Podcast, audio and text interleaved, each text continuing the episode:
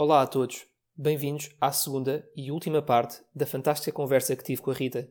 Neste episódio, partilhamos as nossas visões para o futuro e paramos para desfrutar de momentos de lazer. Lamento a exaustiva utilização de expressões inglesas. Acreditem que não fazemos por mal. Para terminar, gostaria de agradecer novamente à Rita por ter aceito o convite, ao Guilherme Antes pela intro e ao Digi pelo logo.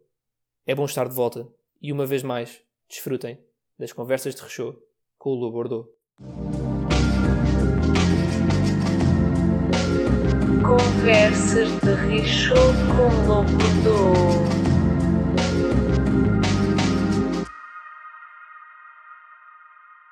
Muito bem, Rita, estamos de volta. Bem-vinda novamente. Olá. Volto a mencionar que é a primeira mulher que está a ser entrevistada no podcast. Atenção que isto é importantíssimo. É que eu só fiz, eu, eu claramente que só fiz esta seleção para ter representatividade nos meus episódios, porque senão eu estava lixado. Foi o único motivo. Brincar. Foi o único motivo que levou a convidar-me e, e pronto, e também não sou um grande, não sou assim um grande representante da, Não, é- de- deste, és embaixadora, deste és grupo, embaixadora. mas- És mas embaixadora. tento, mas tento, faço Ah. esforço. É que eu tenho aqui uma lista gigante de homens para entrevistar a seguir, por isso é que isto eu tinha de despachar isto. Olha, não, mas estou a tens, de brincar. pensar, acho que é importante fazer uma reflexão interior e, e pensar porquê que eu não estou a convidar mais mulheres? O que é que Hum. se passa na minha cabeça para inclinar-me mais para os homens? É uma resposta que eu não posso dar aqui neste podcast, porque é que eu não entrevisto mais mulheres. não, estou a brincar. Não, mas por isso é que eu demorei tanto tempo e quis escolher bem a pessoa. Eu não quero só que seja uma questão de convidar uma mulher para convidar uma mulher, eu queria que fosse também para ter assuntos interessantes para falar e ao mesmo tempo passar certas mensagens e mostrar certas carreiras diferentes que sirvam, não que sirvam como exemplo, mas que sirvam como algo interessante para ouvir e que ao mesmo tempo possa dar alguma perspectiva de um futuro brilhante a toda a gente, sendo mulheres ou homens. Acho que isso é, é uma boa missão, mas E- go- gostava de corrigir aí no brilhante. Então, porquê? Futuro brilhante não é bom? O brilhante é bom, é bom, só que acho que é subvalorizado. Mas podemos depois Ah, voltar quando eu digo- a tocar Quando eu, digo, assunto. quando eu digo um futuro brilhante é porque é cheio de moedas de ouro à volta, era cheio de bling Ah, bling. cheio de ouro. É Ui, isso que é o Então, brilhante. então só se for do ouro falso. Ah, não, porque não é, não é em Portugal, claramente, essa questão. Pronto, eu queria eh, voltar um bocadinho onde deixámos, na questão de, do cargo de direção, porque tu agora já não o estás a exercer, deixaste há dois meses, como tinhas dito. Para começar, qual é que foi o elemento decisivo para deixar, não lembro se ter existir, porque existir não é a melhor palavra, mas para passar as rédeas ao, ao seguinte? Lembro-me perfeitamente. Portanto, foi após uma situação daquelas quesílias que acontecem em sítios pequenos, sítios pequenos e sítios grandes, não, não, não é de chaves, com certeza, é muito da, da condição humana, em que me vieram contar que alguém tinha dito alguma coisa sobre mim num jantar em que eu não estava. Tinham feito assim uns comentários. E eu normalmente não ligo muito a isso. Felizmente, acho que das poucas qualidades que tenho é Uhum. passa-me um bocadinho ao lado o que é que as pessoas dizem e pensam. Claro que não cabe Mas isto num, num ambiente, exato, isto num ambiente de jantar de. Sim, de, foi um ambiente de jantar da escola em que eu não... escola, exato. Sim, ok. sim, sim, um jantar minimamente formal em que eu não estava. Por isso não é um E- comentário que é à, à tua vida pessoal, é um comentário que Sim, afeta sim, a tua comentário vida sobre- profissional. Sim, sim. Confesso que já nem me recordo qual é que era o comentário. Ah, não foi um comentário assim muito grave. Lembro-me que foi assim uma coisa pequena, que eu não, que eu não estava presente, porque eu vinha muitas vezes a Lisboa, como tu sabes, e no final era a única coisa que me mantinha sã, era as minhas vindas a Lisboa. E foi assim um comentário pequeno, mas incomodou-me bastante, eh, embora eu normalmente não ligue muito a isso, incomodou-me bastante e fui tentar perceber eh, exatamente o que é que tinha acontecido e não é que eu tinha visto. E percebi, ou seja, não foi o comentário em si, não foi as pessoas em si, foi compreender, ok, eu não estou para isto. Foi chegar a essa realização, ou seja, foi tão mundano quanto isso. Enquanto das outras vezes foi uma decisão muito mais racional, uma coisa muito mais Uhum. pensada. Neste caso foi, eu não estou a gostar do que estou a fazer, ou seja, eu não gostava do meu dia a dia, adorava as pessoas com quem trabalhava, aquela é a minha equipa mais próxima de colaboradores, como agora se diz, gostava muito, era, e eram as pessoas que também me ajudavam, no fundo, a, continuar a trabalhar, mas o dia a dia não era aquilo que eu que alguma vez tinha sonhado fazer, eu estava a escrever regulamentos, a, a escrever pequenos relatórios para enviar ao advogado, responder a e-mails formais com Uhum. coisas que não estavam nada. E pronto, depois a preparar das aulas, que apesar de tudo depois acabou por tornar mais um gosto do que no início. E não estava a gostar da equipa, da equipa de direção com quem, com quem estava. Nada pessoal, mas tínhamos opiniões completamente divergentes sobre coisas que para mim eram fundamentais. e acabei, eu acabava por ter algumas explosões em reuniões, porque apesar de tudo eu sou uma pessoa bastante, parece muito calma, e sou, acho eu, mas apesar de tudo, quando me irrito, irrito-me a sério, e, e, e, não, e não consigo ficar calada, eu sou muito apaixonada pelas uhum. coisas em que acredito. Então já é uma situação e... que era um bocadinho latente e acabou por ser uma pequena faísca que só foi a faísca que arranjaste como motivo para fazer a mudança. Sim, sim, sim. E foi, e foi muitos meses antes. Eu sabia que não podia sair a meio do ano letivo, porque não podia deixar a escola na mão. Entretanto, o Dr. Francisco Jorge, que foi a pessoa que me nomeou, já tinha saído. Eu percebi que a nova presidente da Cruz Vermelha, embora agora me dê bem com ela, não acabei por, por ter uma conversa muito agradável com ela depois, antes de sair, percebi que ela também não me queria para aquele cargo. Ou seja, não foi preciso ela me dizer de, nessas palavras que tive aquela intuição que ela não percebia muito o que ela ia fazer. Portanto, isso foi a faísca e eu a partir daí não contei a ninguém. Estive a preparar mentalmente como é que eu vou preparar a minha saída. Comecei a arrumar a casa, literalmente. Tentar deixar tudo o mais arrumado possível. O mais para a frente possível. E já sabia também quem é que ia ser a pessoa que ia seguir. E quando falei com a Presidente, entretanto, candidata ao mestrado, ou seja, já tinha na minha cabeça que eu vinha para Lisboa fazer um mestrado. É um mestrado de? E quando falei, saúde pública. Ou seja, no fundo, o Dr. Francisco George disse-me, esqueça, eu passados dois anos voltei e estou a fazer isso a fazer, pelo menos a parte académica, vamos ver se depois consigo transformar isso num, num emprego. Desde já, começo os parabéns por teres, por teres feito essa mudança, que eu acho que é uma mudança arriscadíssima, que é Sim. passares de uma posição de direção de uma empresa para voltares aos estudos. Eu acho que não foi particularmente corajoso da minha parte, porque também tenho que reconhecer o meu privilégio, ou seja, de poder fazer esta mudança. Literalmente comecei a poupar para poder fazer isto, não é? para poder pagar uhum. mestrado, para poder estar uns meses descansada, mas de qualquer forma também tenho que reconhecer esse privilégio que, Já ouvi dizer por aí que, que também que, que deste uma entrada para uma casa também, em Lisboa, por isso. Sim, sim, isto, é verdade, foi, é foi influente também para essa tomada de decisão ou não? Não, sabes, quer dizer, foi fluente, tinha que ser naquela altura que nós comprávamos a casa, okay. porque a verdade é que nós estaríamos a pagar mais de renda, viver os dois em Lisboa, do que estamos a pagar a prestação de casa. Certo. E se já tínhamos essa pequena entrada para, para uma casa, mais vale, uh, ou seja, em termos económicos, foi, foi o que fez mais sentido. Uhum. Não foi, não foi muito isso. Quer dizer, pesou no sentido de isto é uma loucura estar-me a despedir quando estou agora a comprar uma casa, sim. sim. Uh, mas ao mesmo tempo, racionalmente eu pensei, bom, mas eu tenho que viver em algum lado e mais vale estar a pagar uma prestação mais claro. baixa do que uma renda mais. É um bocadinho esse o critério, mas sim. Pegando no, no que estás a estudar, estás a, numa nova casa, estás a criar uma nova vida novamente em Lisboa, qual é que é agora o passo seguinte? Estás a trabalhar enquanto estás a estudar? O foco agora é uhum. é só estudar para vir a trabalhar e arranjar um trabalho numa função, uhum. se calhar, Ministério, DGS. Qual é que é o objetivo? Quem me dera. Eu, eu posso, vou fazer, vou cometer aqui uma inconfidência, Lourenço. Fizeste-me lembrar uma coisa muito engraçada. Eu estou a fazer um projeto, já, já respondi à tua pergunta, mas eu estou a fazer um projeto de, de, investigação com um professor meu e estávamos os dois numa reunião e estávamos no bar da, da faculdade, da, da Escola Nacional de Saúde Pública.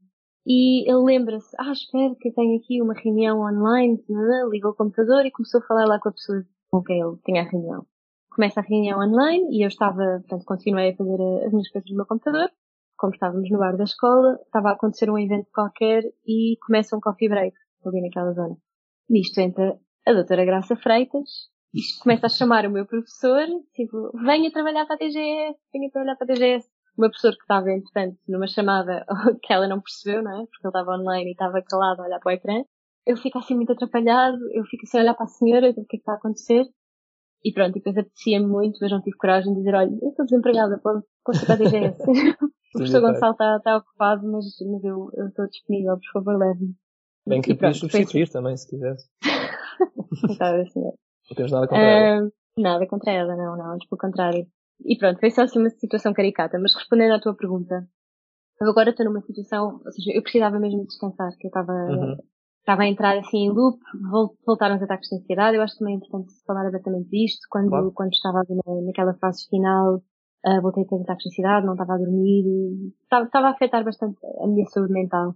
E portanto eu sabia que, ok, tenho que descansar. O mês de setembro, que foi quando, quando eu vim para, Lisboa, eu ainda estava a aproveitar férias, ou seja, tecnicamente ainda estava a trabalhar na escola. Foi complicado, ou seja, foi assim um choque de trabalhar horas e horas e horas e horas e horas por dia e ter imensas preocupações para pausa. Uma pausa. Uma pausa para estudo foi... também, não é? Sim, é foi estranho, mas eu ainda não tinha começado o mestrado, então okay. foi, foi ali um, mês um, um bocadinho estranho, que não sabia muito bem o que é que eu disse com as horas do dia, depois também fomos, estivemos em, em, em Sagres, portanto foi, foi bom, ou seja, tive alguns dias fora de Lisboa Ajudou também para... essa questão da ansiedade? Sim. Sentiste que foi o, o que estavas a precisar naquele momento para Sem voltares a ter um bocadinho de paz de dúvida. espírito? Sim, sim, sem dúvida. Continuo com pouca paz de espírito, mas isso já é meu, mas, mas foi, ajudou imenso, sem dúvida nenhuma.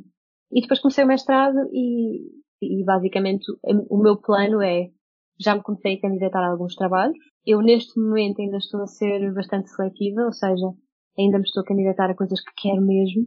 Tenho alguns backup plans. Um, Em que áreas? Ser um bocadinho mais específica. Onde é que. Para já, não, para já isto é o meu, é o meu, é o meu backup plano, consultoria, porque é o que é mais fácil. É o que é mais fácil de entrar. Então, mas eh, quais é que são os objetivos principais? O que é que era o ideal que principal- estavas a candidatar e ideal conseguir? O objetivo principal não existe. Mas é uma coisa que eu gostava de fazer na escola. Não, mesmo a sério. É uma coisa que eu gostava de fazer na escola e já falei com alguns professores que pareceram interessados. Passa também por outro projeto onde eu estou, que é a Sociedade Portuguesa de Saúde Pública, em que estou a trabalhar com o Dr. Francisco George e com os outros membros da direção. Estou a fazer coisas como gerir a conta do Twitter, que neste momento está, está muito fraquinha, que ainda não, ainda não tive muito tempo para me dedicar a isso. Estou a fazer, o- construir o site em inglês. Estou a organizar o congresso, portanto, na parte organizacional do congresso de pública que vai acontecer para o ano. Posso já dizer, para quem estiver interessado, a inscrição é muito baratinha, são 20 euros para quem não é sócio, 10 euros para quem é sócio, 15 e 16 junho. Desculpa, só para um Não, eh, usa, usa, pelos vistos este podcast agora é um podcast para name drops e referências, mas estás à vontade. Não, mas quem tiver interesse, quem tiver Exato, interesse, quem tiver interesse veja a menção. Eu, não, eu lamento, Ah. não vou conseguir estar presente, não me encontro no tens boa desculpa. Tens boa desculpa, tens boa desculpa. E, mas estás a gostar E- desse trabalho mais de, mais de logística, mais de um bocadinho tipo de redes também, não? Não, Não, não gosto muito que é da isso parte não da queres também. Sim, porque a- apesar de tudo, isto vai parecer um bocadinho estranho, mas apesar de tudo, o que eu estou a fazer, por exemplo, agora na sociedade, neste momento, é um bocadinho aquilo que já, que já fazia na escola. Gestão de redes sociais, Uhum. eu fazia também, construção do site, foi também uma das coisas que fiz. A parte da logística e de falar com pessoas e de ligar a pessoas, também são coisas de gestão que eu não adoro, mas pronto, mas tem a ver com, ok, mas o que nós estamos a trabalhar para que a sociedade, no fundo, comece a ser uma entidade forte e que consiga, entretanto, crescer. Mas estava-te a falar do, do plano que eu tenho. No plano ou da seja, faculdade, sim. Exato. Eh, na faculdade e que também envolve a sociedade. Portanto, a minha experiência profissional preferida foi o tal estágio que eu fiz remunerado quando estava no doutoramento. Que foi um estágio Uhum. de políticas de ciência e saúde. O que é que isto quer dizer? Aquilo era dentro de, de uma academia de ciências médicas, nós também temos uma academia de ciências, mas que não faz esse trabalho, em que havia uma equipa de pessoas que, muitas delas doutoradas, mas nem, não só, tínhamos pessoas de várias áreas, desde direito, história, e, e depois pessoas mais especializadas com doutoramentos em áreas científicas também diferentes, que constituíam a Policy Team. O é que a Policy Team fazia? No fundo, construíam policy briefings, que são do género recomendações de políticas que podem ser implementadas com base em evidência científica e que são entregues depois aos decisores políticos, ou seja, hum, deputados, grupos parlamentares, etc. Para além de fazerem estes, estes policy briefings, fazem congressos em que juntam uh, empresas farmacêuticas, cientistas uh, que fazem parte da escola, ou seja, públicas, têm financiamento público, e decisores políticos, uh, numa tentativa de maior transparência, de maior comunicação, de maior contato. de informação, Exatamente. para não haver, Um, para não haver quebras, não é? Para não haver alguém vir sair à comunicação social dizer o que não, se calhar não faz sentido. Não, e e mesmo para melhorar o próprio trabalho deles, ou seja, mesmo para que. Para simplificar, o- para ajudar mais, para ter mais informações, ter mais Para, dados. para que a coisa evolua mais rápido, Uhum. ou seja, para que as empresas farmacêuticas saibam melhor o trabalho dos cientistas.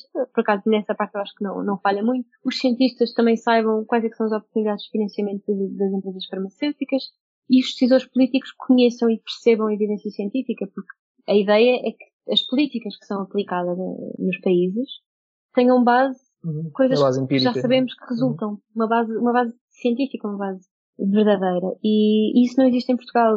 Os decisores É que políticos fazem, tomam decisões com base, eh, portanto, houve um, houve um professor do ISEG, penso eu, que fez um artigo, eh, um relatório, melhor dizendo, não foi bem um artigo, que foi comissionado pela União Europeia sobre Science for Policy in Portugal.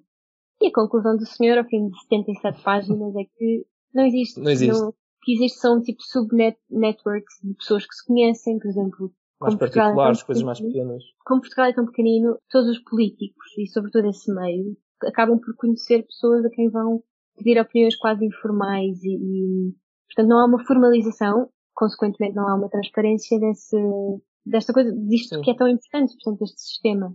E, e, portanto o que eu adorava formar é um Office for Policy, mas claro que eu não tenho know-how, precisava, preciso de ajuda, por isso é que na escola pode ser que eu convença alguém. Primeiro, acho que tem futuro, o que tu tencionas fazer. E é engraçado que essa foi a resposta que deste há dois anos atrás, quando eu te perguntei qual é que era o teu cargo, projeto que tinhas de Uhum. sonho para fazer. E, Mas no fundo e é- é, estou a tentar perseguir isso. E- mas é engraçado que o o manteres à mesma esse trajeto e esse objetivo e agora sentis que de alguma forma sabes que estás mais perto e tens mais disponibilidade para seguir esse, vamos chamá-lo sonho, não é?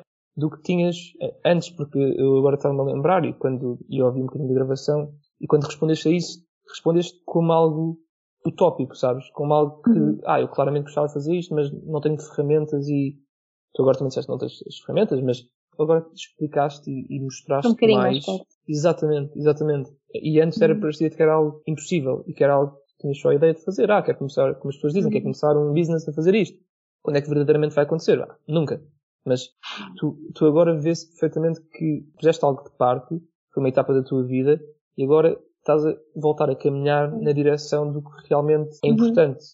Esta pergunta vem um bocadinho ligada ao que eu estava, tenho estado a pensar muito e que é que, o que é que nós sentimos, esta pressão que temos estado a falar desde o início do episódio, de sermos sempre empurrados para tomar as decisões. Comecei a escrever um bocadinho sobre isto e comecei a pensar que é um bocadinho uma maturidade obrigatória, não é?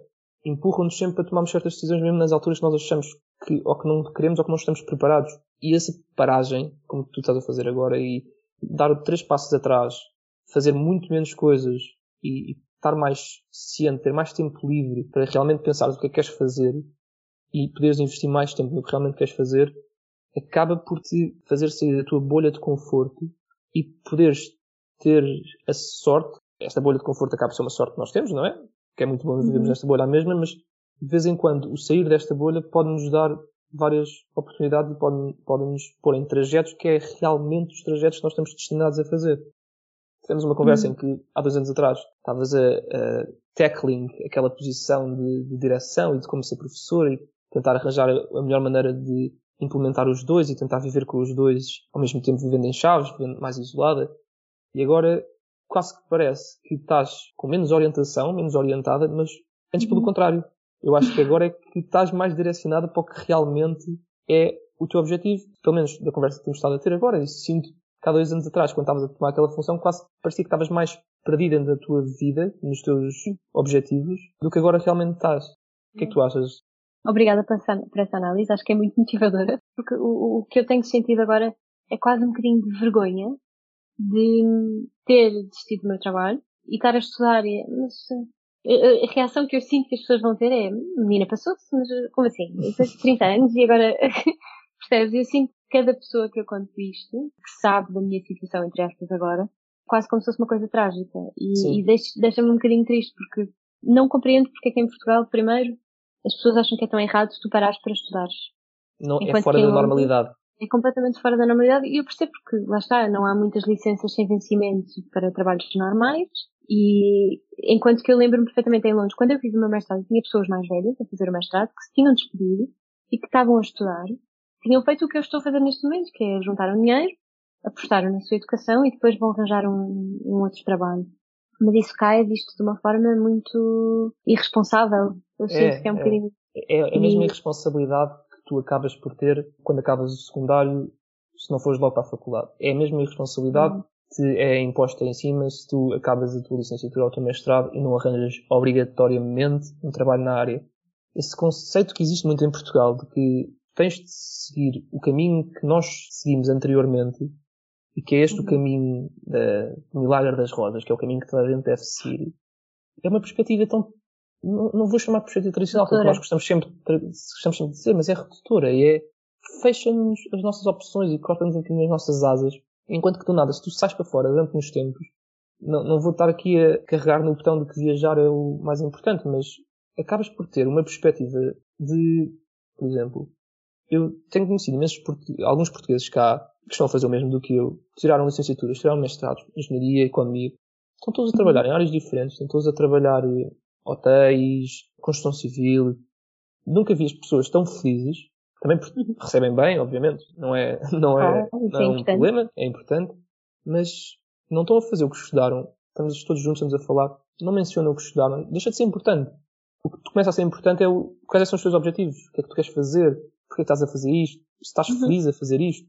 Estou curiosa para perceber, primeiro que tudo, pegando um bocadinho no, no, que tu estás a dizer, o que é que tu tens, ou seja, tu também sentiste um bocadinho o mesmo que eu, que é as uhum. pessoas uhum. julgarem, por assim dizer, uhum. pelas tuas opções de vida, que eu acho que são, isso sim, brilhantes. E depois se tu sentes que esta vertente tua de querer compreender melhor Uh, neste caso as carreiras profissionais das pessoas, mas Dos eu acho outros. que tu nestes episódios, exato, eu acho Sim. que tu nestes episódios vais muito para além da carreira profissional, ou seja, tu interessa-te mesmo forma como é que as pessoas chegaram onde chegaram e, e todo esse processo. Portanto, eu acho que é interessante ter essa capacidade de análise e curiosidade. Uhum. E a minha pergunta é mesmo perceber se tu vês que isto é um futuro para ti em termos profissionais.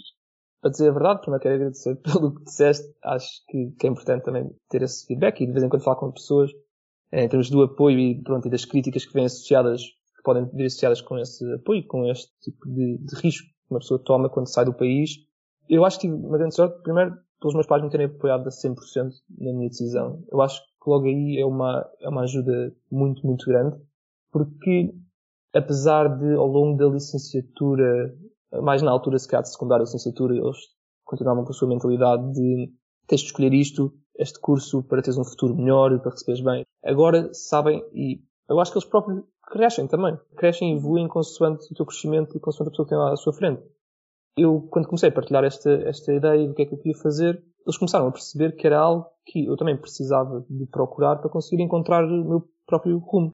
E que não era estando em Portugal só a tentar grasping for straws que conseguia encontrar essa verdadeira coisa que eu queria fazer. Ponto um. E uhum. para poder chegar lá. Claro que estando cá e vou falando com eles de vez em quando sobre as minhas decisões de carreira, o que é que eu vou fazer, eles continuam a mandar os seus seus piropos a dizer, pois, olha, eu acho que devias fazer isto. Faz mais sentido para a tua carreira, sabes? E, e acabam por pensar pois, muito mais é normal. na decisão que traz mais futuro. Só que eu, no momento, as minhas decisões não são futuras, são a curto prazo. Em termos do que é que, se é isto que eu quero que eu me veja fazer, e é, é um bom ponto, porque, na verdade, eu vim para aqui tentar descobrir o que é que eu quero fazer com a minha vida e que ainda não encontrei. Estou a gostar muito da procura e de estar a fazer coisas diferentes e estar a trabalhar cá e estar a viver cá. Mas uma das coisas que eu sinto que foi positiva para a minha vida foi o estar fora acaba por me dar mais tempo para eu me focar nas minhas coisas. Porque em Portugal nós temos uma coisa, temos algo que é muito bom, mas que também nos corta muito tempo, que é sempre a obrigação para o convívio, sabes? Estamos sempre a querer fazer uhum. algo. Estamos sempre com o bichinho uhum. da madeira e não conseguimos sempre estar parado. sempre me via parado, punha-me a ver uma série, punha-me a ver um filme e não me dava tempo a mim próprio para produzir o que queria produzir. Então, uhum. uma das coisas que me trouxe algo positivo foi começar a voltar a vontade de fazer o podcast, com esta entrevista hoje, e começar a escrever. Voltei a escrever eh, um livro que, os capítulos, pronto, não é um livro, mas algo que eu tinha começado há cerca de seis, seis anos, uh, sim, seis anos, e voltei a começar e corrigir, a aprimorar, a melhorar.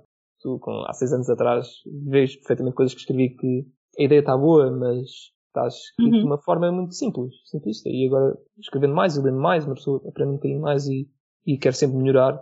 E essas duas coisas estão-me a dar prazer de fazer e que pode ser que venha algo futuro, mas de momento o que é bastante importante para mim é ter este tempo para fazer estas coisas pequenas que eu gosto.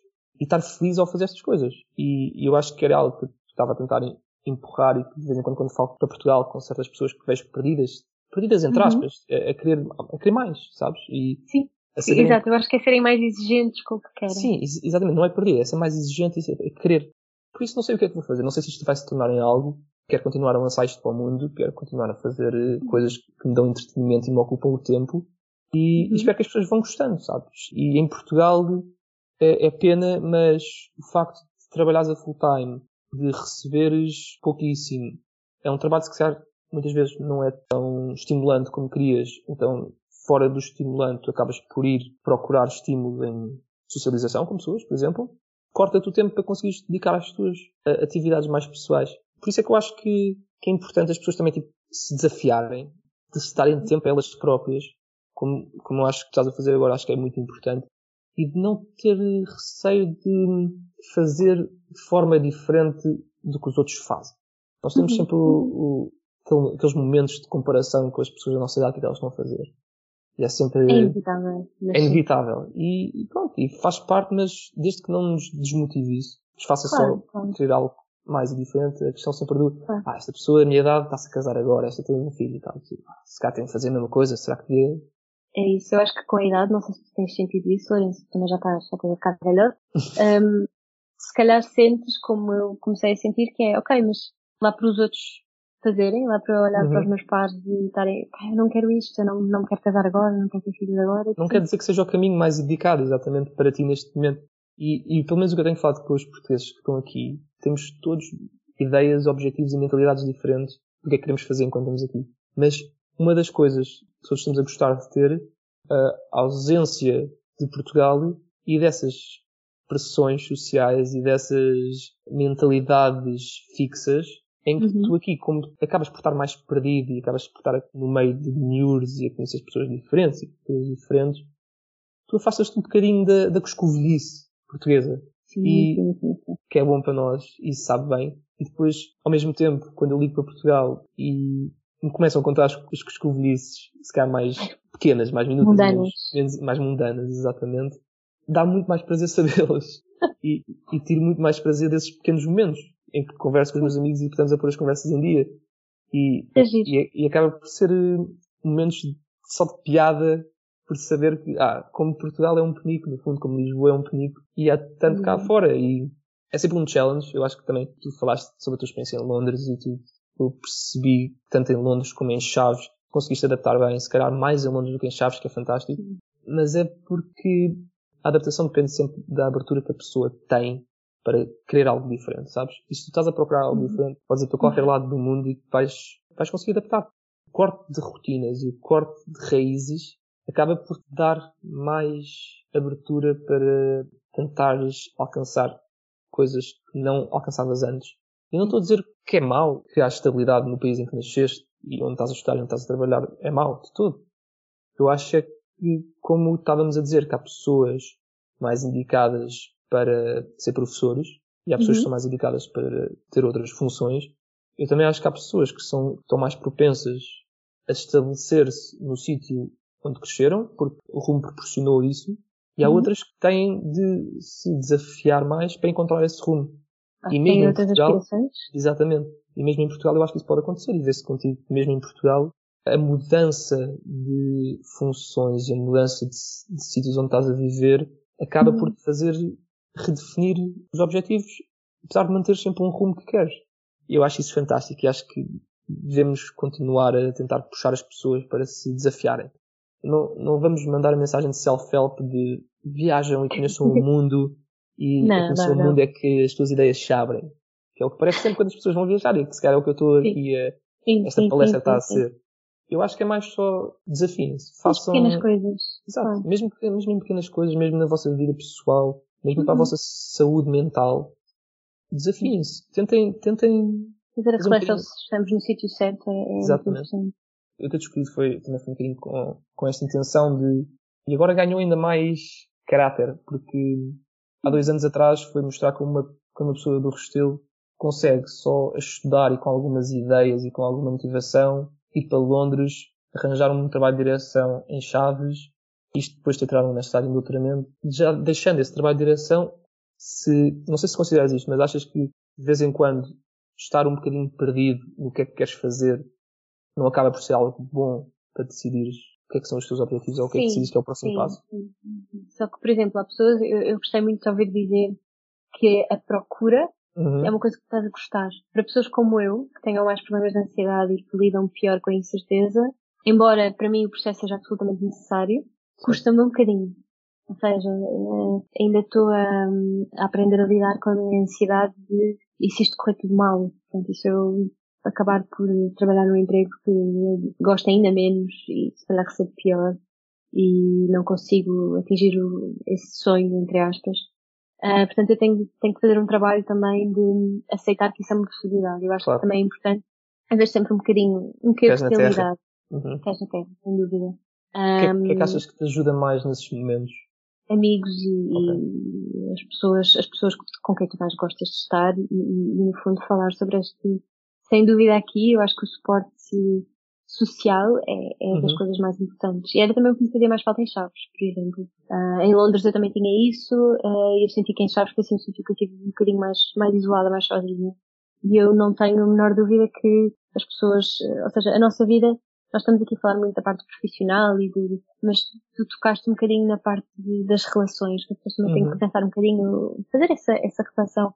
Embora a parte profissional seja uma parte muito importante para mim, ou seja, faz parte da minha identidade, eu não tenho a menor dúvida que a razão pela qual eu quero viver em Lisboa não é por ser de Lisboa, é porque estão aqui as pessoas de quem eu gosto e no fundo é essa rede que eu quero manter e quero, à qual eu quero me segurar e Claro. quero que, que se mantenha uma constante na vida.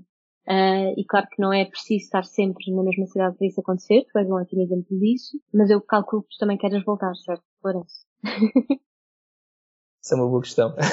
Eu não posso dar uma resposta, não posso dar uma resposta a isso agora, porque se, se a minha família ouve a resposta que eu Uhum. Pois, daria pois. neste momento, se calhar assustavam-se um bocadinho. Foi um bocadinho. Não, mas, foi um bocadinho não, mas tens toda a razão. Não, não, de todo. Eu acho que tens toda a razão na, na vertente pessoal e para pessoas que se calhar têm mais dificuldades em termos de tomar riscos e do que é que o stress e o que é que estes desafios podem trazer. É muito importante ter, eh, ter familiares, ter amigos ao lado. Mas a verdade é que uma das melhores coisas que nós temos hoje em dia é um telemóvel. É uma das melhores e das piores, mas para nós que estamos fora é uma das melhores, porque uma das coisas que tem sido mais difíceis para mim é ter um, agora um sobrinho e uma sobrinha e eles estarem a crescer e eu não conseguir acompanhar esse crescimento em pessoas. E um telemóvel acordar, ou, por acaso não é acordar, porque é ao contrário, é mais quando eu são aqui, são 5 da tarde, eu estou a sair do trabalho ou ao meio do meu dia e começo a receber os vídeos deles na, na creche e eles juntos a conviverem já na creche, na mesma turma. O poder ter isto e poder desligar e falar com eles diretamente é algo que acaba por eh, ser, ser uma boa ajuda para, para conseguir ter essa ligação à mesma com o país. E eu quero voltar, certo? Só que um dos problemas de estar fora e de estar bem fora é que tu começas a questionar como é que será a minha vida quando voltar. E, e uma das coisas que é mais assustadoras agora é eu pensar que se eu voltasse agora, eu acho que iria ter muitos problemas em me adaptar e encontrar um rumo aí, neste momento. Por isso, é difícil, é uma coisa que uma pessoa vai ter de ir pensando. A decisão é como é que eu faço a minha vida aqui, o que é que eu tenho de fazer aqui, para depois poder voltar e estar bem. E poder ter uma base, e poder ter uma estrutura e saber o que é que quer fazer da vida. Acho que é um bom momento agora para uh, aliviarmos um bocadinho a conversa que veio aqui para um, para um lado pesado. Não, não é um lado pesado, mas um Sim, lado mas mais, mais sério. lado mais sério. E vamos passar aqui para, para os momentos de lazer, que são sempre as quatro perguntas que, que eu acabo por fazer aos convidados. No fundo, vamos reutilizar algumas das respostas que deste há dois anos atrás. Pelo menos esta primeira. Tu escolheste aqui um, um livro que se chama Behave, The Biology of Humans at Our Best and Worst, de Robert Sapolsky. Selecionaste aqui duas quotes. Queres ler a primeira? Pode ser. Sinto aquela pressão para que, que tenho que falar bem inglês, mas vou, vou tentar. The brain is heavily influenced by genes. But from birth through young adulthood, the part of the human brain that most defines us, frontal cortex, is less of a product of the genes which you started life than of what life has thrown at you. Because it is the least constrained by genes and most sculpted by experience. This must be so to be supremely complex social species that we are. Ironically, it seems that the genetic program of human brain development has evolved to, as much as possible, free the frontal cortex from genes. Isto parece uma, uma frase muito pesada e com muitos nomes e com muitas coisas, mas para mim este livro e esta, e esta quote, que para mim define a importância da biologia como também ciência social. Se é que isso Os dois juntos, sim. Sim, sim, porque eu, eu acho que é impossível dissociar as nossas crenças, as nossa, a nossa forma de olhar o mundo, daquilo que nós vemos no laboratório. E este, este professor, ele agora está, está reformado, mas ele é evolutionary biologist, portanto ele focou-se em uh, biologia evolutiva e estudou muitas espécies e passou muito tempo no, nas selvas, não sei, não me recordo onde, mas a estudar chimpanzés, portanto Uhum. ele passava muito tempo de, dos seus verões e ia com a mulher e com os filhos e tudo. Portanto, tentar compreender melhor interações sociais, mas ele, ele focou-se também na parte neurobiológica. Ou seja, perceber qual é a parte biológica para, no- para os nossos comportamentos sociais. E, e este livro, no fundo, é uma coletânea de, de- de muitos, de muitos trabalhos científicos, não só dele, contado de uma forma divertida. Portanto, o livro é muito pesado. Eu confesso que acho que ainda não li o livro todo, li, fui lendo partes, que é uma bibliazinha. E é, é interessante, pronto, para quem gosta de biologia, claro que eu acho que este não é um livro que se as pessoas não estão mesmo interessadas em perceber a parte física da coisa, não, não, não acredito que não seja um livro para toda a gente, mas pelo menos a mensagem principal, que é nós não somos, nós somos um produto dos nossos genes e da nossa experiência. E há partes de nós que são muito mais definidas pela, pelas adversidades ou pelo oposto, eh, pelas coisas boas que nós passamos, ehm, do que aquilo que nós pensamos. Ou seja, é, é, é no fundo, isto para mim, de uma forma muito simplista, descon- desconstrói totalmente o racismo. Uh, Uhum. Haver pessoas no século XXI que consideram que pessoas de uma etnia diferente, com um background genético diferente, são inferiores, é absurdo.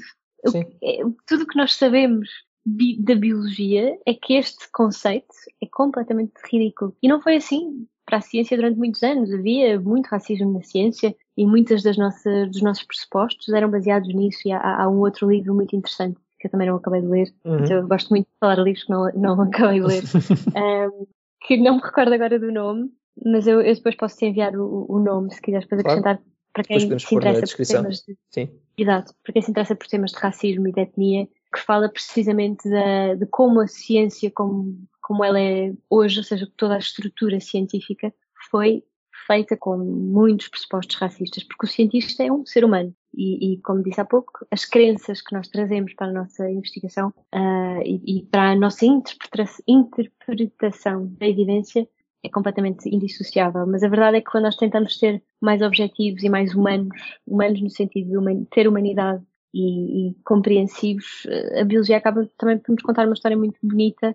E pronto, já me alonguei um bocadinho aqui. Não, não, não. Eu acho, eu acho é engraçado porque isto, estas quotes, as duas, mas mais a primeira, acho que estão, acabam por estar muito ligadas ao que temos falado ao longo do, do episódio também. Este impacto que nós vamos tendo pelo ambiente em que vivemos, onde vivemos, no sítio onde estamos, no nosso país, em que casta é que nascemos, tudo define um bocadinho a pessoa que vamos ser. E, essa, e acaba por ser não ser uma coisa de genes também, acaba também por ser algo muito dependente de como nós é que reagimos. E o que eu gostei, eh, particularmente daqui, foi perceber que o que nos forma, ou o momento em que nós estamos mais propícios a ser formados e que estamos mais propícios a, a conseguir, a ser influenciados de várias formas, por vários indicadores que nos rodeiam, acaba por ser nesta young adulthood, por isso nesta quase Uhum. pré-adolescência, pré-adolescência, eh, Sim, sim, ou- sim, portanto, dos, é dos 0 aos 20. dos 0 aos vamos dizer. 20, não é? Achas que esta era, esta década em que vivemos, também afeta muito o nosso pensamento, as nossas ideias, os nossos ideais, o nosso tipo de pessoa que somos? Porque estavas a falar um bocadinho de, de racismo também, e que será que pessoas que nascem há 50 anos atrás são influenciadas pelo que os rodeia e acabam por ser influenciadas nesta idade, entre os 0 e os 20, pois é mais Uhum. difícil para eles conseguir Sim. ter uma mudança de, de ideais e de personalidade? Sim, sim, sim, sim, sim. Mas isso, isso também acho que está estudado, ou seja, essa tua altura formativa, aqui claro que fala mais de quem nós somos, não só em termos de personalidade, mas mesmo, por Uhum. exemplo, do potencial. Tu à, à nascença podes ter, à nascença, até antes de nascença, a parte pré-natal é importantíssima. Podes ter um potencial com os teus genes para um determinado nível de QI, de motivação, de disciplina, de- ou seja, isso também tem algum, alguma influência genética, mas por teres nascido numa, numa família destruída, num contexto social e socioeconómico péssimo, em que tudo aquilo que te foi atirado não te permitiu desenvolver, tu à partida estás logo numa, numa fase muito, ou seja, não, não, não atinges esse potencial que os teus genes Correto. te podiam trazer. Não tanto, acho eu, a nível de ideias, mas isso, ou seja, isto para, para tentar explicar que eu não, não considero que pessoas hum, com uma idade mais avançada não consigam Não possam mudar. evoluir não, o pensamento. claro. Eu não acho que consigas mudar a pessoa que tu és, e também sei que há, há estudos A mudar a tua opinião. isto. Mas mudar Mas a tua mudar a opinião, tua- a pessoa. Exato, ok. mas eu acho que mudar a tua opinião, sim. Mas mudar a tua opinião também tem muito a ver com quem tu és. Tu és uma pessoa Uhum. com maior openness, e acho que há alguns critérios psicológicos que definem isso, tu à, à partida poderás mudar a tua opinião com maior facilidade do que uma pessoa cuja personalidade seja mais fechada. Mas sim, sem dúvida, sem dúvida. Eu acho que nós, nós tivemos a sorte de crescer já num mundo em que isso já é falado mais abertamente.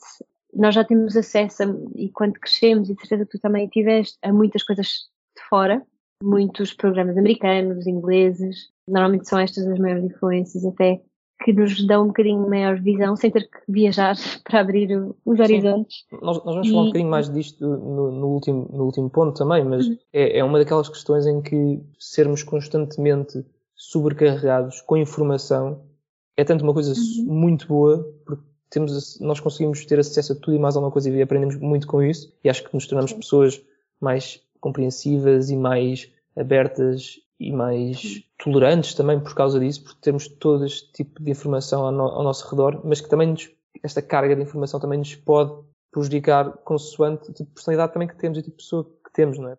Uhum. Queres também ler aqui então o segundo, segundo quote que este livro para analisarmos também? Ultimately, forgiveness is about one thing. This is for me, not for you.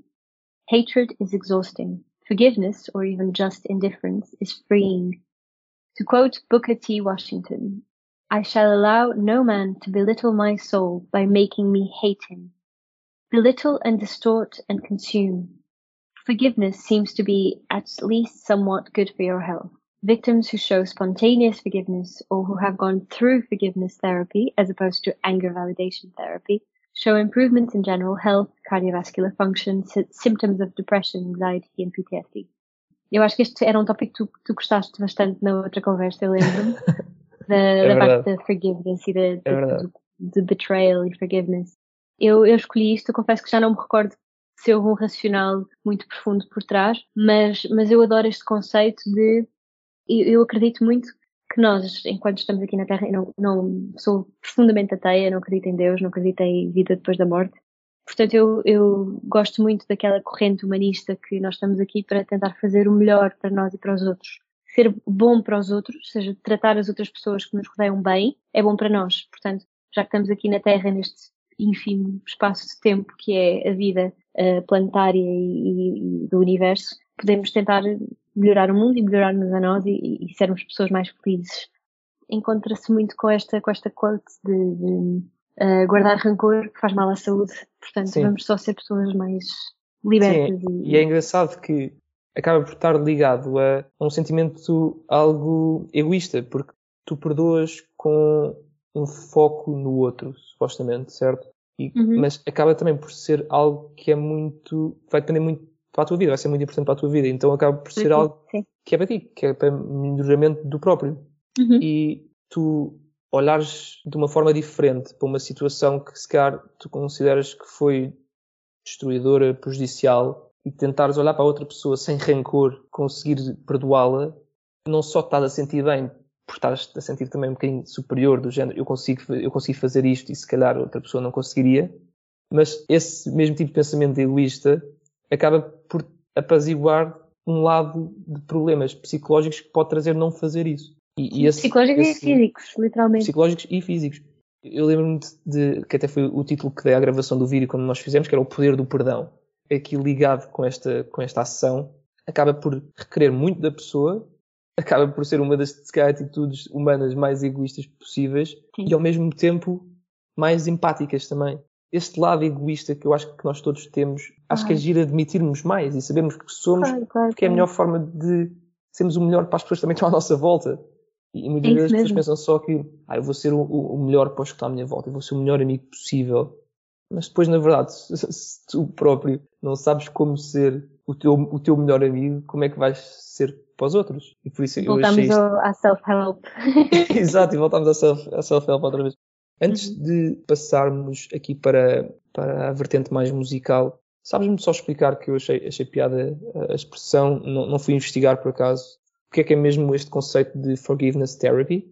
Não, confesso que também não fui ver. Okay. Uh, mas eu calculo que seja uma daquelas técnicas de psicoterapia de aceitação e de, de empatia e de mas, mas, é, acho que é uma coisa uma coisa no fundo um método que ajuda pessoas que se calhar com questões também de ansiedade e questões com, e com alguns problemas uhum. psicológicos claro não é interessante porque são há, há muitas técnicas a psicologia é um mundo E há muitas técnicas específicas, por exemplo, há uma que andou muito na moda há uns tempos, que é Cognitive Behavioral Therapy, que são, no fundo, ferramentas de tipos de perguntas e tipos de situações em que um psicólogo fala contigo e tu, e tu consegues, no fundo, ir explorando uh, uma forma de pensar no teu problema que leva a determinadas, determinados objetivos.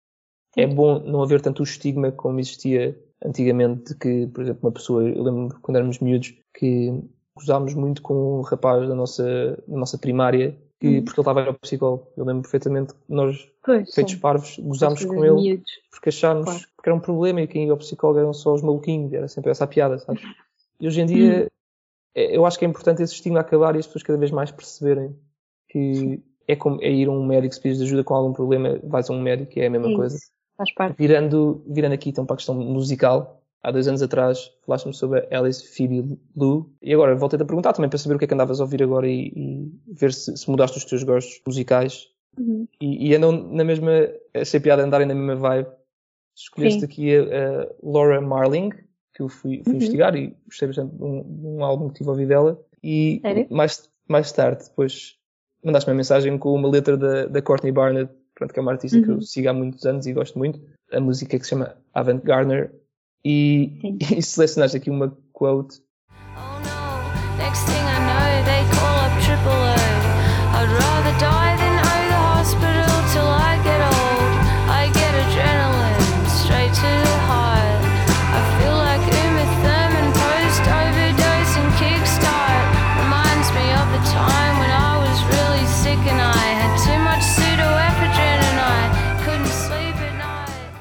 Eu por acaso sabia que tu gostavas de Courtney Barnett porque eu encontrei esta artista e, e o Miguel disse, ah, a Lourença gosta muito desta, desta, desta cantora uhum. e eu ouvi, ainda ouvi muito pouco dela, ou seja, ouvi três ou quatro músicas e não fui explorar álbuns e eu adoro esta música, achei, acho que tem imensa graça, é uma música sobre uma reação alérgica. Uhum. não consigo respirar. Sim, não consigo respirar. I'm having trouble breathing in. E eu achei graça a esta parte, uh, e, e, já, já agora que estou neste fórum, queria aproveitar um, um bocadinho, um minutinho para falar disto. Portanto, isto é uma artista, eu por acaso acho que ela é australiana, não é? Uhum. Mas eu, eu inicialmente assumi que ela era americana, precisamente pela eu frase I'd rather die.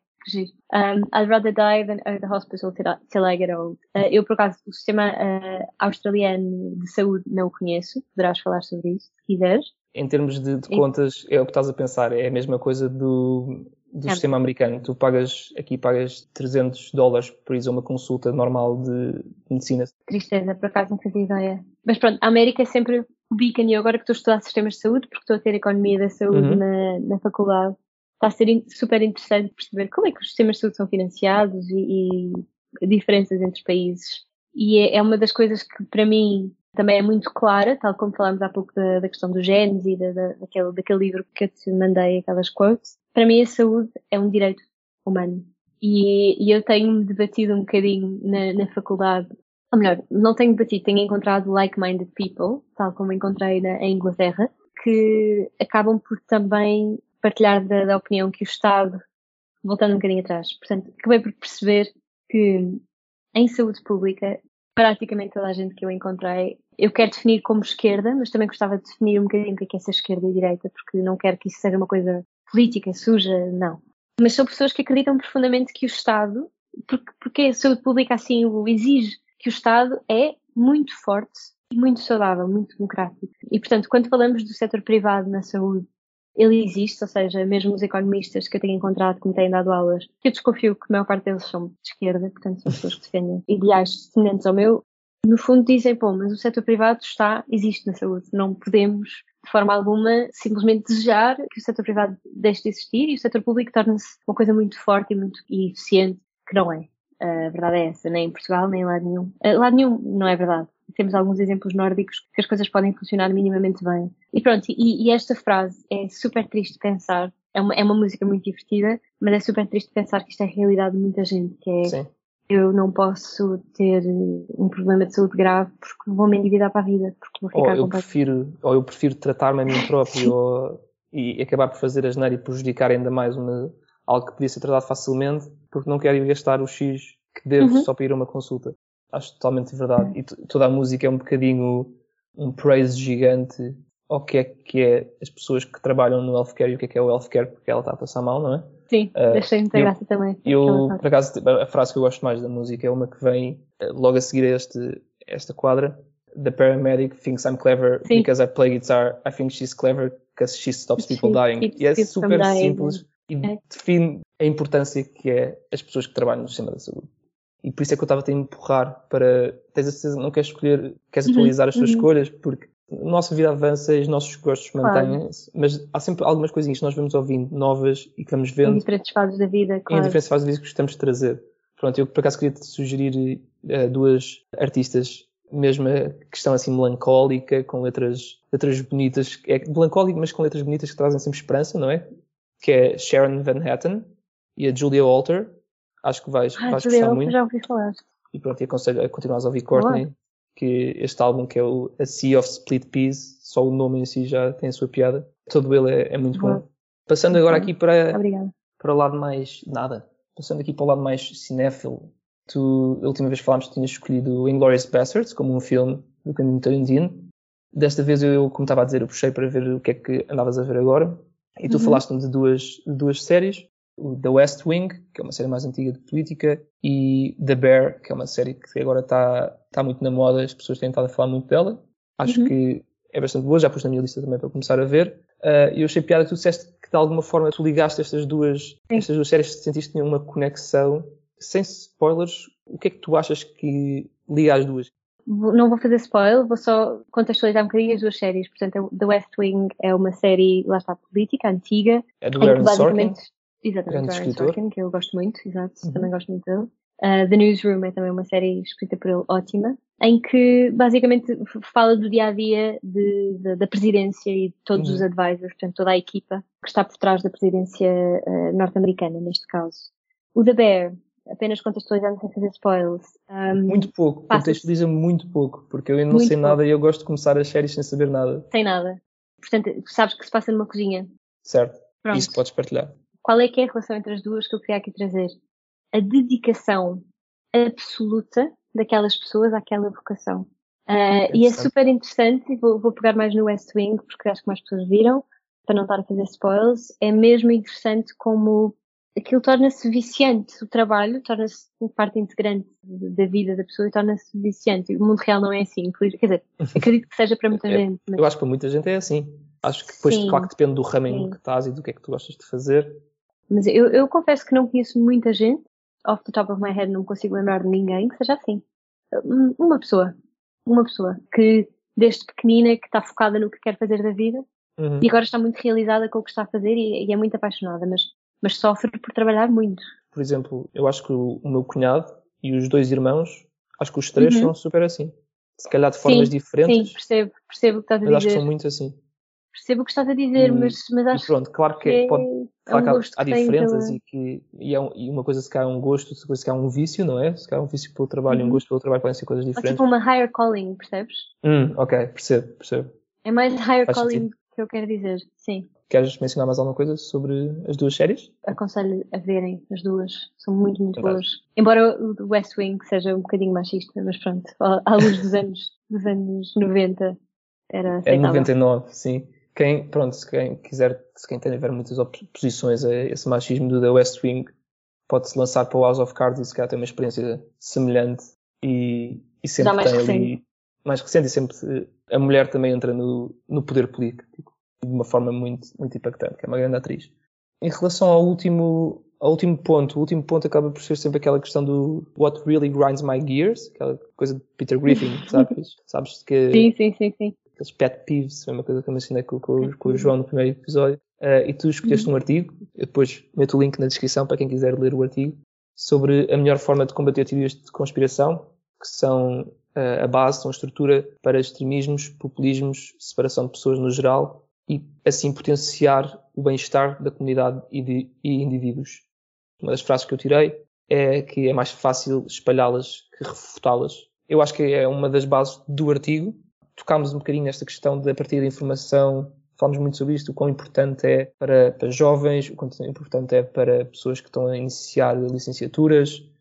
Uhum. E agora, para este, se calhar para este conceito mais abrangente e se calhar falando um bocadinho de, de Twitter, por exemplo, como uma ferramenta, não uhum. achas que, por exemplo, que o Twitter acaba por ser uma ferramenta, uma daquelas ferramentas que traz mais misinformation, mais fake news do que traz realmente debate construtivo? Não, mas lá está, estou a basear a minha resposta totalmente na minha experiência do Twitter, que é totalmente diferente da uhum. experiência de, de, muita gente. O Twitter, no fundo, pela, lá está, nunca, nunca estudei isto a fundo, como é evidente, mas acho que muitas pessoas o usam como ferramenta de libertar a sua, a sua raiva interior e de validar as suas crenças. Não necessariamente misinformation. Por exemplo, a forma como o algoritmo funciona, penso eu, é uh, dá-te aquilo que sabe que tu queres ver. E, e da mesma forma, dá-te aquilo que sabe que tu vais reagir. Que às vezes é coisas que são exatamente contrárias ao que tu acreditas e que sabe que vais reagir àquilo de uma forma interativa com a plataforma e, portanto, vais criar mais, mais interação, mais revenue, etc. Pronto, é o que certo. a empresa. Mas só uma coisa, Rita, não deixa de ser uma ferramenta que já foi utilizada para espalhar, para conseguir votos, para espalhar informação sim. que se calhar uns não consideravam sim, sim, sim, sim, sim, sim. informação falsa, mas, eu acho que eles foi utilizada para esse objetivo, não é? Claro, mas eu acho que eles até conseguiram no Twitter, a equipa que estava lá antes, agora o Twitter foi vendido ao Elon uhum. Musk, vamos ver o que é que acontece, mas conseguiram tentar combater e deitar abaixo muitos artigos que eram falsos, que eram de news sources que não eram verdadeiras, conseguiam ter algum controle dos bots, e neste sentido eu não acho que o Twitter tenha sido pior que o Facebook ou que o Instagram, mais até que o Facebook uh, ou melhor até que o Facebook do, nesse aspecto, porque o Facebook, apesar de tudo, a faixa etária é, é mais elevada e, e, são pessoas que se calhar tiveram menos educação. Isto estou a falar mais no contexto americano, Sim. daquilo que se passou nas eleições de que elegeram o Donald Trump.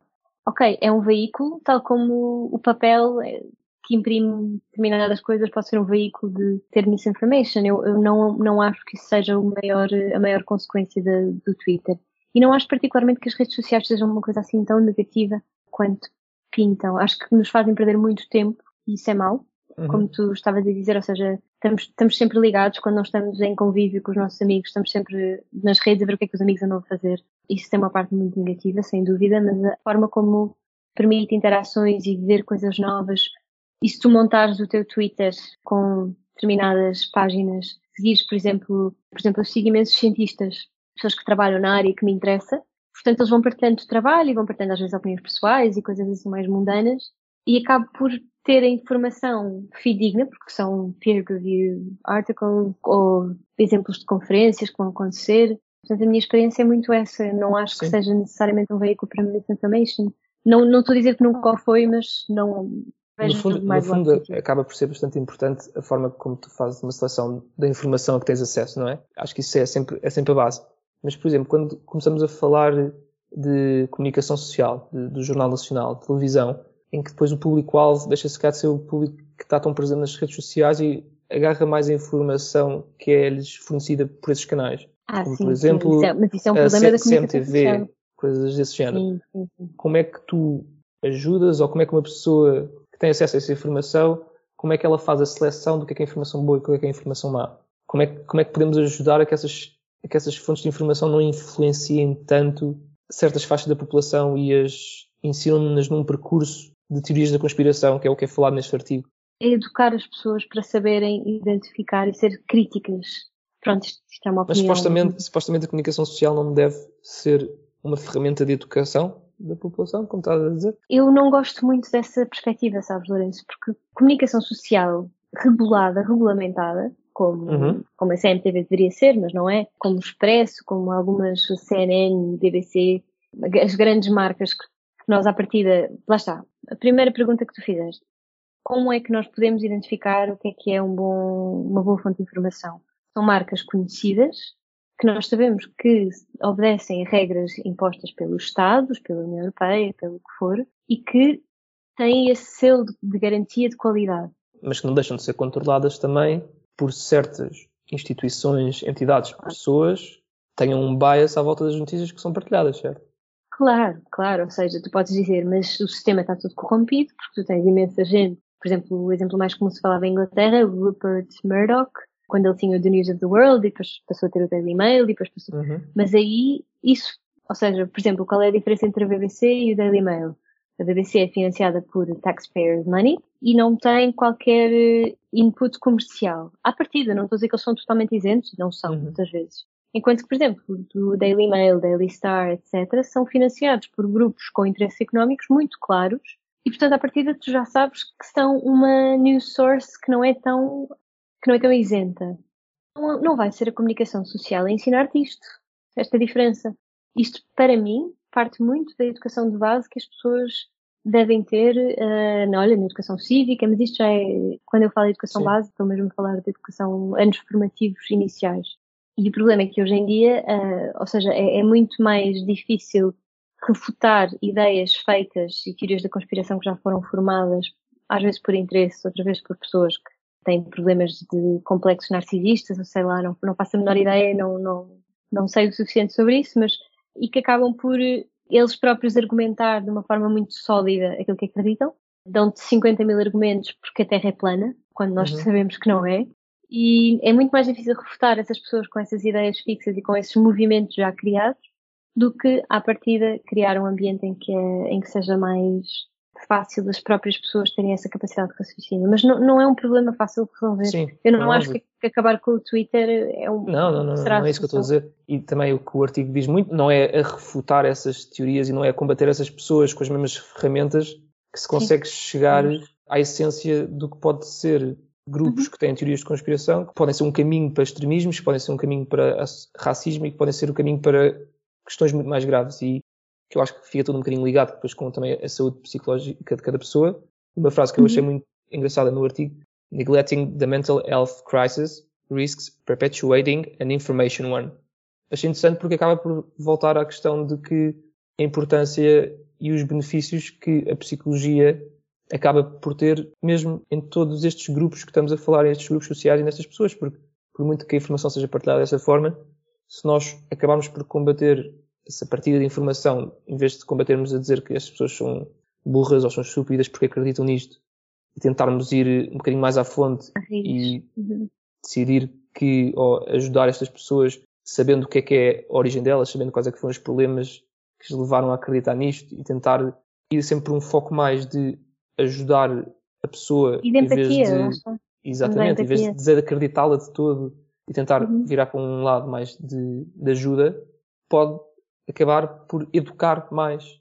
E já que uhum. se calhar não conseguimos educar no início, se calhar a forma do seguinte acaba por ser a ajuda em vez do, da crítica. Mas também tens que, não podes cair na, no, cair no erro, vai, vou-lhe chamar erro, erro é uma palavra forte, mas isso acontece muito e eu agora, agora neste mestrado tenho estado a aprender que não, não devemos ser tão paternalistas. Ou seja, uhum. tu falaste muito, vamos tentar ajudar essa pessoa e educá-la e hoje em dia fala-se muito também em literacia em saúde. Nós temos que ensinar as pessoas, porque as pessoas são muito burras, nós temos que ensiná-las, burras ou ignorantes, nós temos que uhum. ensiná-las a, a, a, saber que o tabaco faz mal e que não devem ir tantas vezes ao McDonald's. E, quer dizer, se tu falas com qualquer pessoa que fume há 40 anos, as pessoas sabem perfeitamente que aquilo fazem sim, mal e continuam a ter esse hábito. Portanto, não, é, não basta acharmos que as pessoas só precisam de uh, vir para a luz.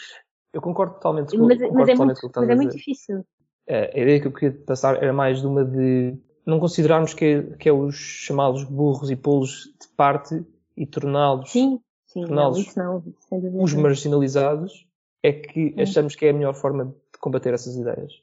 Porque eu acho que isso é só, é só mais a tirar eh, lenha para a fogueira. E queria, queria mencionar aqui uma, uma coisa que eu, que eu achei engraçada, porque eu ouço um, um, um podcast que é do Conan O'Brien Needs a Friend. Acho que toda a gente Sim. sabe quem é, é o Conan O'Brien e é um podcast muito engraçado, pronto, é, é de comédia, mas ele convida muitas pessoas que, que ele conhece ao longo dos tempos, e pronto, a premissa é dele dizer que não tem amigos e é convidar amigos, e porque precisa uhum. de amizade. E eles fazem uns segmentos que são uns episódios, que é o Conan O'Brien Needs a Fan. Fazem uma seleção e, e, ele fica a falar durante meia hora com um fã qualquer que tem uma trabalho, que faz uma coisa diferente do normal. E convidar um, um senhor que trata de, da logística, questões de logística com a NASA, troca de, de produtos, o que é que é preciso, o que é que tem de ser mandado e faz. E eles começaram os três, o Conan, assistente, e o que é o produtor do, do podcast, que é o Matt Gorley, começaram os três a falar de, a fazer uma, uma, uma sketch, um sketch de comédia que as pessoas no espaço, que se os astronautas no espaço, se eles se uhum. masturbassem no espaço, que Sim. engravidavam três mulheres que estivessem lá. E começaram a fazer uma, uma rant à volta disto. Este segmento de comédia acabou por chegar a jornais muito, muito conhecidos. Um deles foi o New York Post, que fez uhum. uma notícia sobre isto, dizendo que a própria da NASA dizia que havia esta situação, que era uma situação que era perigosa, o que é que eles oh, deveriam fazer para, para impedir que isto acontecesse no espaço. E, e do nada oh, é criada toda uma, uma coisa à volta desta, desta, desta, dessa sequência. Dessa piada. Depois, dessa piada. E depois eles voltaram a fazer um episódio em que mencionaram isto. E esse, esse Matt Gorley mencionou que há um site, que é um site que eu depois fui investigar, que é muito engraçado, que se chama Snopes, uh, que faz só um fact-checking de, de, histórias e de notícias, de conspirações e teorias. Por exemplo, uma das que estava lá hoje na página inicial era do cruise ships have morgues? Assim, uma questão. E então, está lá um artigo sobre este, sobre este segmento em que, pronto, está lá a desmentir, a dizer que foi durante um podcast, que eles começaram só a fazer um sketch, em que o próprio do pessoa que trabalhava para a NASA nunca, nunca nem falou durante este segmento todo que eles estavam a falar sobre encomendas para o espaço, de levar dildos para aqui, de masturbação aqui, em que ele nunca partilhou nada, e estavam a dizer que o Matt Gorley, o produtor do episódio, que não só que era comediante, como também era cientista, e que foi uma das pessoas que, que disse e que fez que isto acontecesse. E foi algo que chegou tipo a jornais se calhar há pessoas que vão ler aquela notícia e que vão acreditar que aquilo é verdade. Porque, como estávamos a dizer, que, porque a fonte de informação é válida e a fonte de informação é. Sim, o New York Post acho que é conhecido, mas acho que não é assim um grande beacon, mas também não, não tenho a certeza. Mas, mas esses erros também acontecem com o claro, New York Times. Mas também demonstra o quão pouca rigor e qualidade. Rigor e, e quão, quão pouco, se calhar, minuciosos são os editores destes jornais para deixar este tipo de notícias passar. E se um tipo deste, se este tipo de notícias passa, quais é que são as outras que se calhar são exageradas? E pronto, eu achei que isto que era, que era algo engraçado. Rita, queres adicionar mais alguma coisa? Queres deixar os teus, da última vez deixaste os teus contactos, deixaste o teu Twitter, queres adicionar esses? Claro que sim, claro que sim. Acho que é muito importante, uma coisa que gostava de adicionar, mas acho que deixei relativamente claro no, durante a nossa conversa. Sinto que se eu pudesse voltar atrás, falar como eu eu de 16 anos, uhum. uh, há muita coisa que eu gostava de, de dizer e, e, de aconselhar. Uh, e se calhar teria feito as coisas de forma diferente, não, não necessariamente melhor, mas, mas lá está. Nós temos sempre essa capacidade de refletir, de olhar para trás e ver o que é que podíamos fazer diferente. E acho que é muito importante as pessoas que se calhar estão numa fase de decisão, de, lá está, irem procurar outras pessoas para partilhar as suas ansiedades, as suas, as suas ideias mesmo do que é que são as profissões e as escolhas que querem tomar para poderem ter o máximo de informação e se calhar fazer um caminho um bocadinho mais, mais direto para uhum. o sítio onde, onde irão chegar. Uh, eu acho que isso é muito importante e, portanto, sim, deixam o meu Twitter e quem quiser okay. falar um bocadinho. Tenho uma última pergunta para ti sobre, sobre, essa, sobre exatamente essa frase. O que é que aconselharias em termos de, de ferramentas de jornais, de podcasts, uhum. de sites? Eu ainda sigo muitas coisas inglesas de Public Health England, que agora já não existe, agora tem outro nome, mas pronto. Olharem para, para as boas faculdades de, de qualquer área, portanto, seguirem as páginas do Twitter, às vezes Instagram, mas sobretudo Twitter, e os sites de notícias das faculdades que são fortes numa determinada área, é sempre um bom, uma boa ideia. E existem muitas, sim, e, e, existem também muitas, um, muitos institutos de satélite. Por exemplo, eu ontem tive uma aula com um professor que é do Imperial College, por acaso, que é da, da, da secção de Public Health, com quem eu nunca, nunca, tinha, nunca tinha conhecido, por uma aula online, evidentemente, e ele partilhou o site do Twitter do instituto que ele lidera, que é, uh, literalmente o objetivo é melhorar a saúde e avaliar as políticas de saúde que podem melhorar a saúde, portanto, uma coisa deste género. Portanto, há muitos institutos de satélite que vêm dessas universidades, em Portugal não existe tanto, mas também há alguns, que podem interessar mais as pessoas. Isto para além de, das revistas científicas, se alguém está interessado em saúde e, e, biologia e genética em particular, Nature Medicine, British, um, British Medical Journal, todos os grandes nomes. Um, mas isso já são coisas muito específicas e um bocadinho aborrecidas, portanto, nem o próprio leio assim grande. São fontes de informação, é, é sempre bom, é sempre bom saber.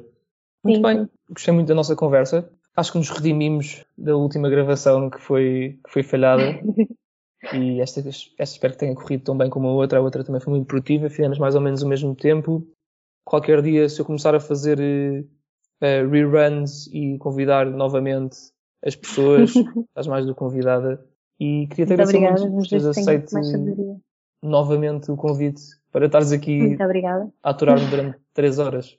Não, não, eu é que agradeço porque eu às vezes não me calo e, e como percebeste, fico muito entusiasmada com alguns temas e, e- mas pronto, é sempre um prazer falar contigo e, Muito obrigado. expor aqui um bocadinho as coisas. E Lourenço, eu acho, sobretudo da, da nossa conversa hoje, fiquei a perceber também um bocadinho mais do que te motiva. Acho que não tinha percebido tanto da outra vez e, e deves, sem dúvida, continuar o teu caminho. Acho que para mim, desde que tu foste para a Austrália e tens estado aí a viajar e a trabalhar, que eu admiro imenso essa, essa tua capacidade e, e sobretudo teres ficado, porque eu acho que o mais difícil até é continuar e, e vejo essa tua motivação. Eu sei que também eventualmente, eventualmente quererás voltar para fazer uma coisa que tu gostes, mas, mas eu acho que estás no bom caminho, estás a descobrir-te e estás a ser bastante, a construir-te, e é Muito obrigado.